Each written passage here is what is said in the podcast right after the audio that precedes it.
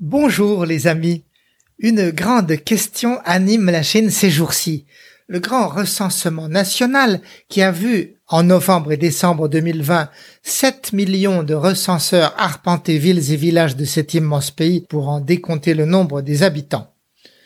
Le résultat devrait être dévoilé en avril, mais déjà six semaines de retard et toujours rien de publié ce qui exprime un embarras net de la part du gouvernement et fait réfléchir les démographes du monde entier. Depuis dix ans, le pouvoir affiche officieusement un chiffre de 1,4 milliard d'habitants, soit un peu plus qu'un cinquième de la planète. Mais tous les indices tendent à dire que cette population entame aujourd'hui même sa décroissance, laquelle devrait être suivie par une baisse de son économie et de son pouvoir d'influence dans le monde. Plus de 20 ans plus tôt, avec ma famille et mes amis, nous avions pu vivre les premiers frémissements de ce déclin dans la montagne, à 100 km de la capitale. Un de nos grands plaisirs du week-end était de gravir les ruines de la grande muraille entre Sumatai et Tiangshanling, à 3 mètres du sol, sur ce monument de terre et de briques, parfois en frayant notre chemin parmi buissons et ronces. Au milieu du circuit, le chemin quittait la muraille pour descendre au bas de la vallée. Alors nous traversions un village à l'ancienne, aux enfants jouant par terre, aux cochons et poules baguenaudant dans le purin, aux hommes et femmes vannant le sorgho rouge à même le sol. Et puis un jour, nous avons assisté à une scène dramatique. Toute la population rassemblée, le maire et le secrétaire du parti en tête, abandonnaient le site le lieu de son histoire depuis des millénaires. Le village entier transhumait vers un lieu plus propice afin de se désenclaver et d'accéder à une vraie route, à l'eau courante et à l'électricité. Le bétail était déjà parti.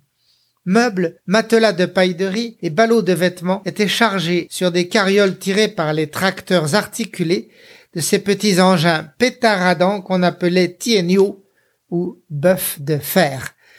Même les tuiles des toits étaient descendues, laissant les murs à l'abandon. La raison principale était la dépopulation qui avait rendu le village invivable.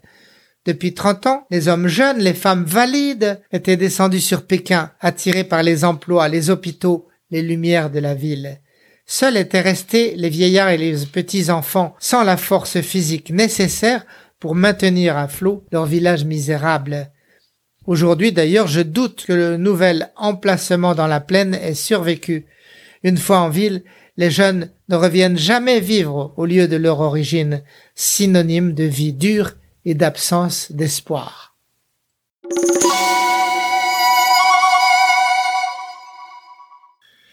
Mais revenons au recensement.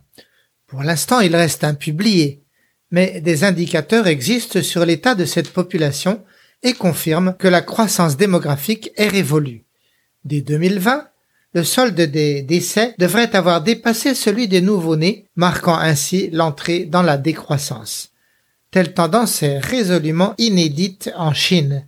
Depuis Confucius, au 5 siècle avant Jésus-Christ, et de mémoire d'homme, la famille chinoise a toujours été très dense, suivant l'adage du sage Mencius que tout le monde en Chine sait citer des trois manières d'insulter ses parents, la pire est de les laisser sans descendance.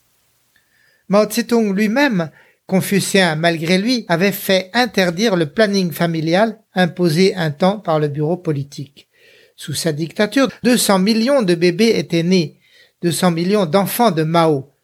Pendant 40 ans, ce baby boom avait offert à la nation un dividende de prospérité en permettant chaque année à 10 millions de paysans de descendre à la ville, d'alimenter en personnel les usines qui se créaient tous les jours, décuplant ainsi l'exportation aux quatre coins de la planète et drainant ses devises. De même, 50 millions de Chinois allaient émigrer vers les cinq continents, cinquième colonne de l'expansion chinoise qui préparait les rachats chinois de terres à blé en Russie ou en France, de châteaux à vin en France, d'usines à robots en Allemagne, de groupes de biogénétique agronomique en Suisse. Aujourd'hui, la famille chinoise est à son pic, avec 9 jeunes adultes sur 10 qui ont 10 cousins ou plus, et 6 quinquas sur 10 qui ont encore leurs parents. Cependant, tout cela dépendait d'une population très jeune, et sous l'effet de la loi d'un enfant par couple, la Chine se découvre soudain vieillie, aux cheveux blancs. Dans 18 ans, nos jeunes adultes aux 10 cousins n'en auront plus que deux, et 15% des jeunes n'auront plus ni frères ni sœurs, ni oncles ni tantes, rien que leurs parents. Il y aura donc moins de jeunes, mais aussi plus de vieux. En 2050, tout homme ou femme d'âge actif devra d'une manière ou d'une autre payer pour la pension de quatre retraités, faute pour le pays d'avoir eu le temps de constituer une caisse de retraite suffisante. La Chine voit aussi fondre un pot de chagrin le nombre annuel de ces jeunes qui se marient et exploser celui des couples qui se séparent. En 2019, ils étaient plus de 4 millions de couples à divorcer, 13% de plus que l'année d'avant et l'intensité du nombre des divorces reste la même depuis 15 ans. Au point qu'en 2019, l'État, ne sachant plus que faire pour enrayer cette explosion des divorces, impose un gel de 30 jours à toute demande, dans l'espoir, sans doute vain, de voir durant ce mois de grâce les couples se rabibocher et peut-être, pourquoi pas, faire un enfant.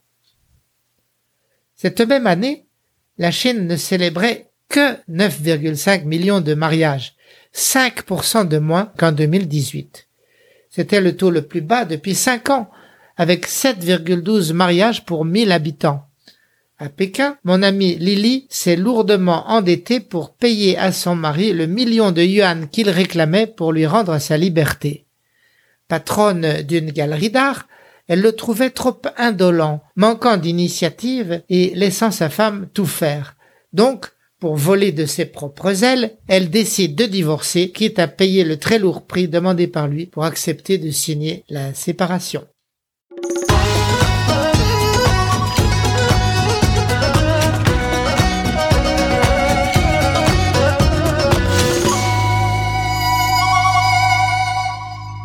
Cette libération de la femme prend en Chine des formes extrêmes, très inattendues.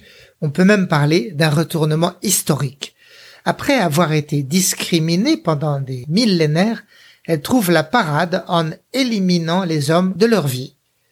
Elles ne veulent plus de domination machiste, ni de violence conjugale, ni d'infidélité, ni de l'obligation de remettre leur salaire au mari.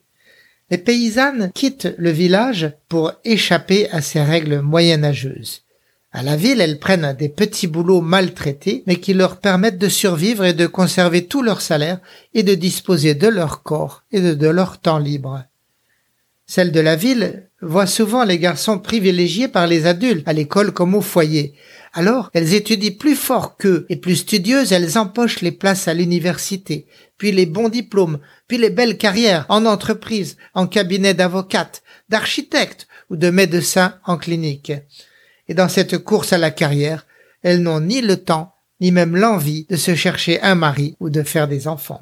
Pour garder leur liberté et se passer de mari, les filles développent en outre de nouvelles méthodes.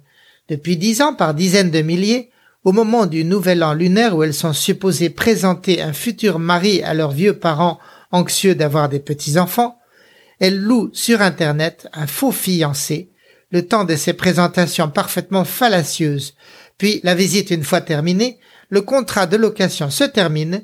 Elles ont gagné un an à bercer leurs parents dans l'illusion qu'elles convoleront l'année prochaine.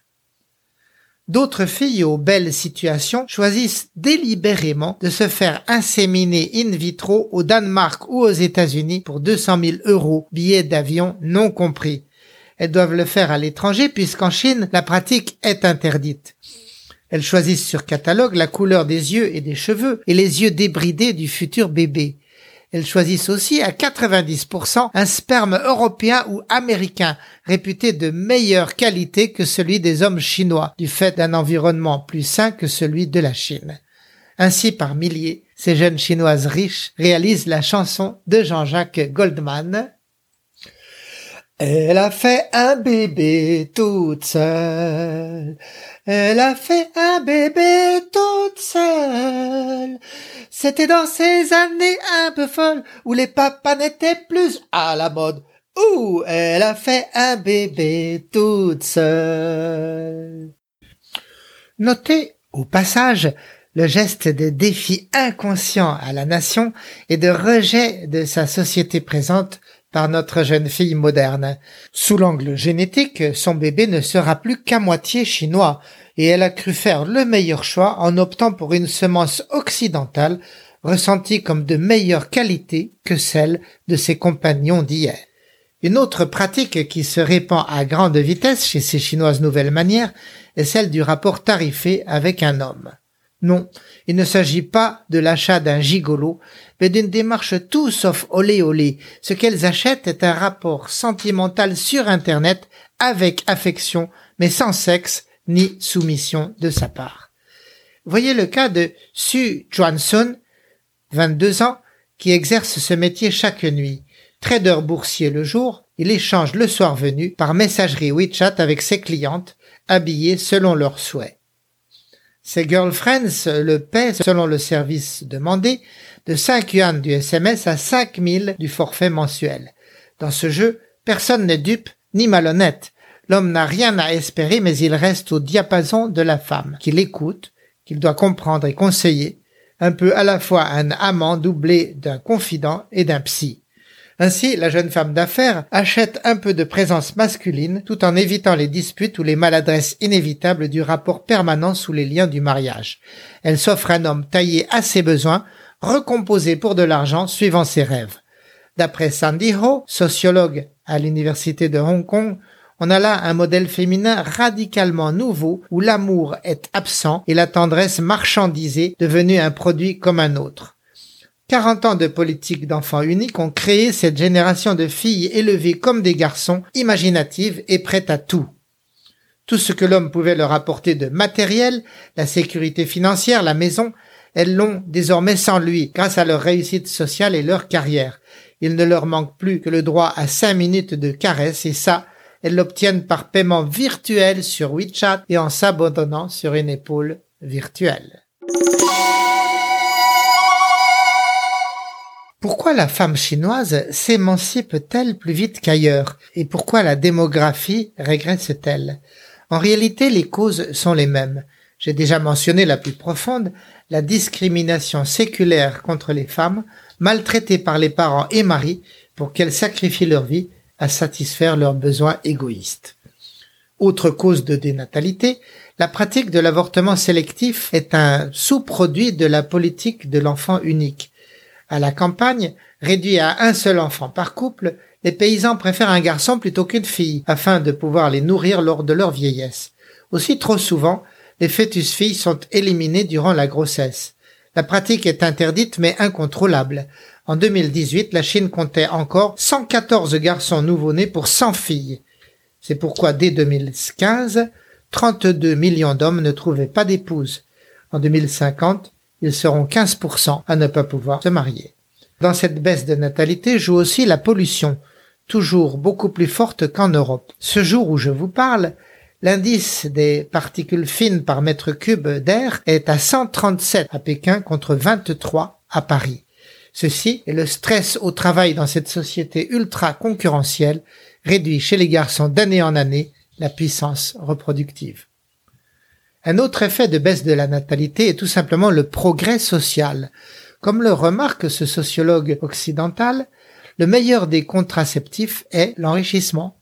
Les jeunes couples préfèrent éviter de procréer afin de profiter de la vie suivant l'adage américain DINK, Double Income No Kids, double revenu et pas d'enfants. En Chine, l'arrivée d'un enfant impose un coût exorbitant pour l'élever et pour son éducation, frais qui ne sont nullement soutenus par l'État. Aussi le coût financier suffit à décourager les couples à faire plus d'un enfant. Enfin, le vieillissement social vient rajouter son frein à la natalité, vu le déficit très lourd en structures d'accueil, en EHPAD et autres établissements spécialisés pour l'accompagnement du troisième âge. Plus la Chine compte de vieillards, et plus leur charge retombe sur les familles, qui dès lors ont moins de temps et moins d'argent pour envisager de leur faire des petits-enfants.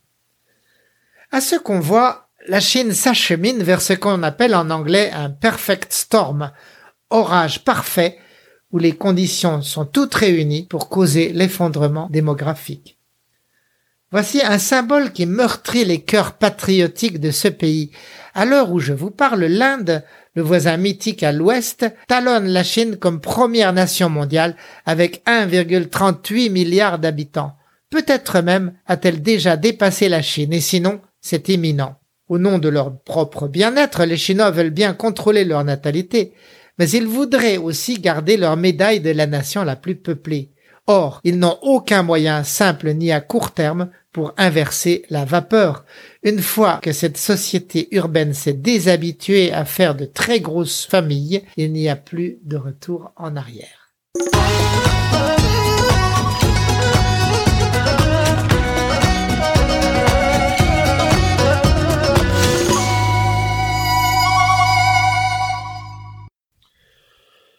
Voilà donc la Chine aux portes d'une époque où les berceaux vont se faire rares. Mais les sociologues embrayent là-dessus sur la base des exemples d'autres pays déjà passés par là pour prédire des conséquences qui laissent un goût amer au palais des dirigeants. Dans une Chine en décroissance, disent-ils, la société va perdre son goût du risque, ce qui était une de ses bottes secrètes pour s'enrichir. Ces familles étriquées vont perdre leur réseau de pistons familial bien placés et perdre les fonds occultes à partir desquels elles créaient des boîtes en une nuit qui devenaient géantes dix ans plus tard et conquéraient le monde comme Huawei ou Alibaba. Ces compagnies et des centaines d'autres moins connues mais tout aussi puissantes étaient protégées et subventionnées par l'État, mais cela risque de s'arrêter avec l'arrivée de centaines de millions de nouveaux vieillards qui n'ont pas encore de retraite ou pas suffisante. Ces familles allégées auront aussi moins d'énergie vitale elles pourront moins qu'avant envoyer leurs héritiers et étudier à l'étranger en Angleterre, aux États-Unis, en Australie ou au Canada. Mari et femme n'accepteront plus non plus de travailler à des milliers de kilomètres l'un de l'autre et les villages amaigris n'enverront plus par millions leurs jeunes à la ville. Il en résultera une perte de mobilité au travail qui va réduire le dynamisme industriel chinois. Avec moins de contribuables, les impôts devraient baisser et avec eux la capacité à financer un formidable programme spatial, une énorme recherche scientifique, une police et une armée suréquipées en millions d'hommes qui voient chaque année leur budget augmenter de 5 à 6% Dans 20 ans, l'armée ne verra plus les candidats se presser aux portes de ces centres de recrutement et les familles de soldats ne voudront plus voir leurs enfants mis en danger dans des opérations hors frontières. La Chine verra alors reculer sa capacité à se projeter militairement. Mais alors, à quoi bon produire jour et nuit ces cuirassés, ces sous-marins et ces porte-avions, l'équivalent d'une flotte britannique chaque année, si elle n'a plus les hommes pour les manœuvrer? Telles seront les conséquences de la fin de la croissance démographique chinoise, qui mettra un terme aux dividendes économiques, commerciales et militaires du pays. Ceci menace directement le rêve du leadership chinois de faire du pays non seulement la première puissance au monde, mais même une puissance capable de remodeler en sa faveur les frontières et les lois internationales, notamment le droit maritime. Comme certains le prédisent depuis vingt ans, l'Empire du Milieu voit peser sur lui l'épée de Damoclès d'une population devenue vieille avant d'être devenue riche. Y a-t-il moyen de prévenir ce scénario de fin du rêve chinois de puissance, d'empêcher les gens de divorcer, les filles de vivre seules, d'encourager les naissances Pour cela, il faudrait inventer en Chine les allocations familiales et bâtir à tour de bras des crèches et maternelles gratuites. Il faudrait subventionner la création de homes du troisième âge, injecter des centaines de milliards d'euros dans les pensions, la sécurité sociale, les soins à domicile. La Chine s'y met petit à petit. Mais à mon sens manque encore l'essentiel, la volonté d'écoute et de consensus au sein du Parti communiste chinois, le courage de rechercher l'avis du peuple et d'en tenir compte, et de lui laisser des choix, une participation aux affaires du pays. Pour l'instant, la priorité du régime est la survie du système et celle des privilèges à ces grandes familles historiques, au club de l'aristocratie rouge.